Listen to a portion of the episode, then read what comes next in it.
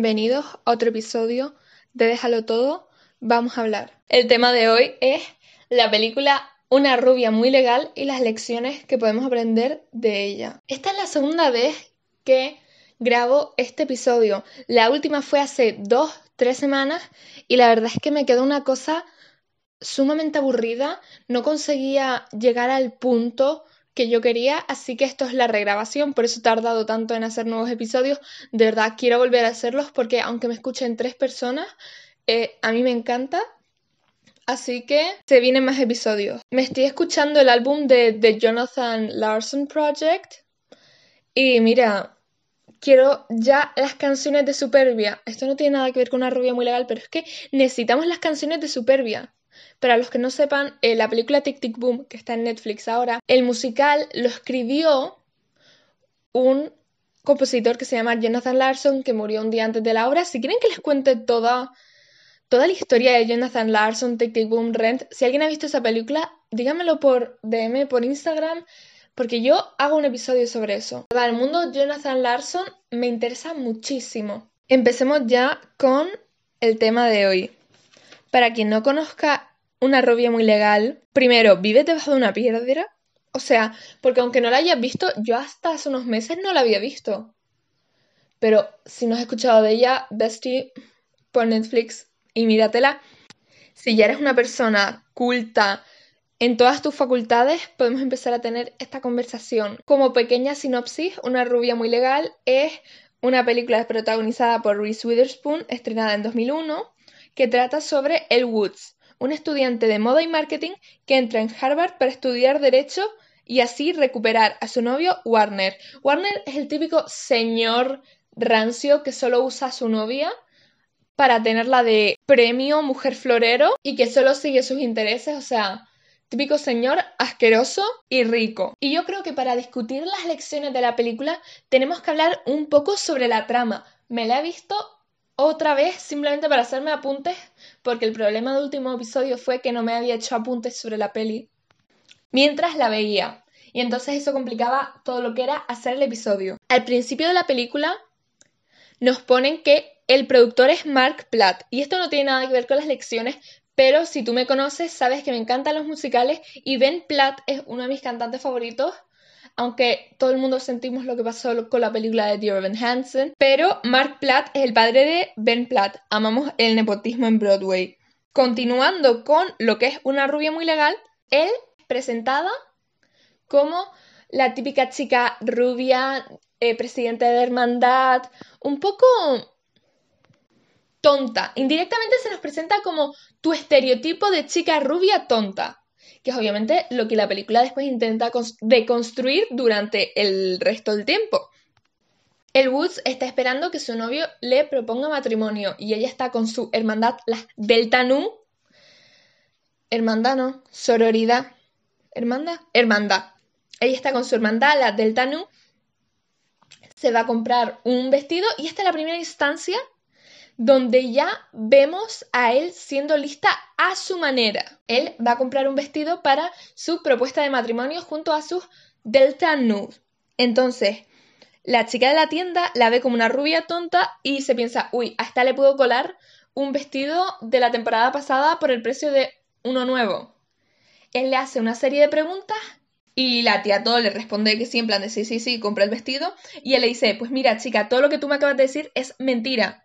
Es imposible que esto y esto sea así y sé que tú me estás mintiendo para vendérmelo más caro. Y la chica se queda en plan de, ¿what? Y todo el mundo en plan de, uy, él es una chica lista. Aunque la primera vez que ves la película como que se te pasa por la cabeza muy, muy fácilmente esta escena, pero cuando la revés como, oh my god, eh, sabíamos que él era lista desde el principio. Pasamos a la noche, Warner mm, corta con él porque dice que no es lo suficientemente seria. Él se va a Harvard Law School, o sea, a la escuela de derecho. Y entonces él tiene el magnífico plan de irse a Harvard para recuperar a Warner y probarle que ella es una chica muy seria. Esto es una cosa muy problemática, pero que la película después nos enseña que sí, que es muy problemático y que está mal. Nada, él hace una serie de exámenes, consigue entrar en Harvard, ta, ta, ta, ta, tal, y ahí nos encontramos con la gente que le empieza a juzgar. Por ejemplo, en una escena está un grupo de estudio al que él se acerca con unos panecillos super monos y la tratan eh, fatal, la rechazan, le dicen que no, que no se ponga a estudiar con ellos porque es una tonta rubia que está ahí para el postureo, que lo único que es es una rubia rica, hija de mimada, que lo es. Incluso cuando llega a Harvard, lo primero que dicen es, miren, es la Barbie. En tono despectivo, obviamente. Como que el, todo el mundo se ríe muchísimo de cómo él es súper femenina, le hace muchísima ilusión las cosas, es también de cierta manera bastante inocente y eso todo le hace víctima de burlas, miradas, etc. Y de la perspectiva de que ella es muy tonta. Y esto es una de las primeras lecciones, que la feminidad no es igual a estupidez. ¿Por qué siempre pensamos que una chica que le encanta el rosa, que, que le gusta arreglarse, que es amante de, la purpurina, es tonta, que no le pueden interesar, por ejemplo, las ciencias, etcétera? que no le puede gustar, yo que sé, algo que se ve como típicamente masculino, como los deportes, especialmente, por ejemplo, el fútbol. ¿Por qué son los intereses excluyentes mutuamente? O sea, si te gusta eh, pintar y, yo que sé, hay una cosa que se llama bedazzle, y cuando tú bedelseas algo, es que le pones como brillantitos. Me estoy explicando muy mal. Le pones como rhinestones a las cosas y lo dejas todo con, unos brillantitos, ¿vale? Como unas tachuelas de unos cristales de colores y se lo pones a las cosas. Si a ti te encanta hacer eso, no te puede gustar, yo qué sé, el fútbol. Es que es Y en el caso de él, el problema es que a ella no le parece que no le debe gustar o no le puede gustar el derecho porque simplemente le gusta ir de rosa, le encanta su hermandad, la del Tanú, le gusta arreglarse las uñas, etc. Es que nos damos cuenta de lo estúpido que es.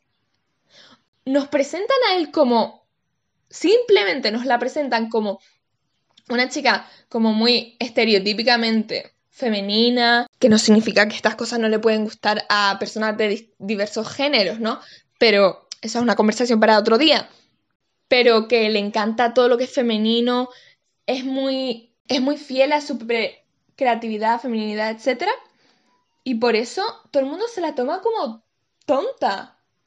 Por ejemplo, a mí una cosa que me, parece una estupidez, que es otra de las indicaciones de que él es lista, es que al principio, cuando ella va a apuntarse a Harvard por este motivo muy tóxico de que quiere volver a enamorar a Warner, ella tiene 10 en todo, o sea, máxima nota, en todo en todas las asignaturas de su carrera, que en este caso es moda y marketing al principio. Y la chica le dice, no, no, es que nadie va a estar impresionado, la orientadora de la universidad, nadie va a estar impresionado en Harvard de que tú hayas tenido dieces en moda y, marketing. ¿Perdona? O sea, lo difícil que tiene que ser eso, sacar dieces en moda y marketing. Es que... De verdad, de verdad, es que con eso aparte, otra lección de una rubia muy legal, y siento mucho si ha cambiado el audio, es que cambié de ubicación para grabar, es que tienes que creer en ti misma o mismo. Por ejemplo, cuando él tiene el caso de Brooke y nadie cree a Brooke, él sabe que Brooke es inocente. Y esto es una cosa increíble. Ella arriesga su puesto y dice, si no podemos ser fiel a nuestros principios siendo abogados, somos malos abogados.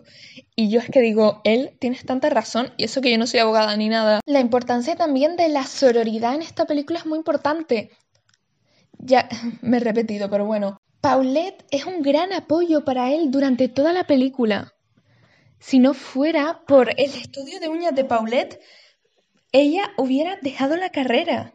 Y más tarde es la profesora la que evita que él deje el CAS, deje la universidad ah, después de que el rancio de Callahan la acosara. Incluso Vivian y él después se convierten en apoyo mutuamente. Por eso esa es la importancia de encontrar a la gente, sobre todo gente que te acepte como Paulette. Paulette es una de las mejores amigas del mundo. Y la última lección sería que la única validación que necesitas es la de ti misma.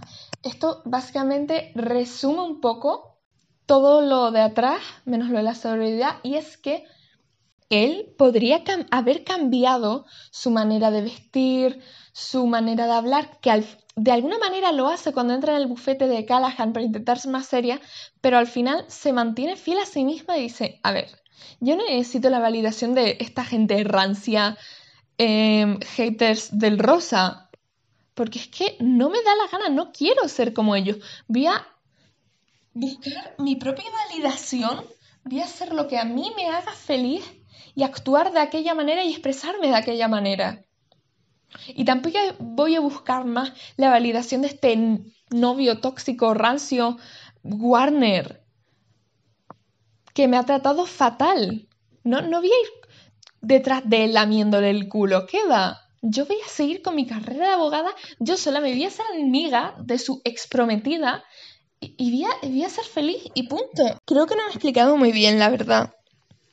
Pero quiero sacar un episodio, así que esto va a ser subido sí o sí Espero que les haya gustado. Si no, bueno, tampoco pasa nada. El resto de episodios serán mejores. Síganos en Instagram, TikTok y Pinterest. Arroba déjalo todo, vamos a hablar. Dejen una review en Spotify. Denos 5 estrellas, por favor. Y hasta el próximo episodio. Adiós.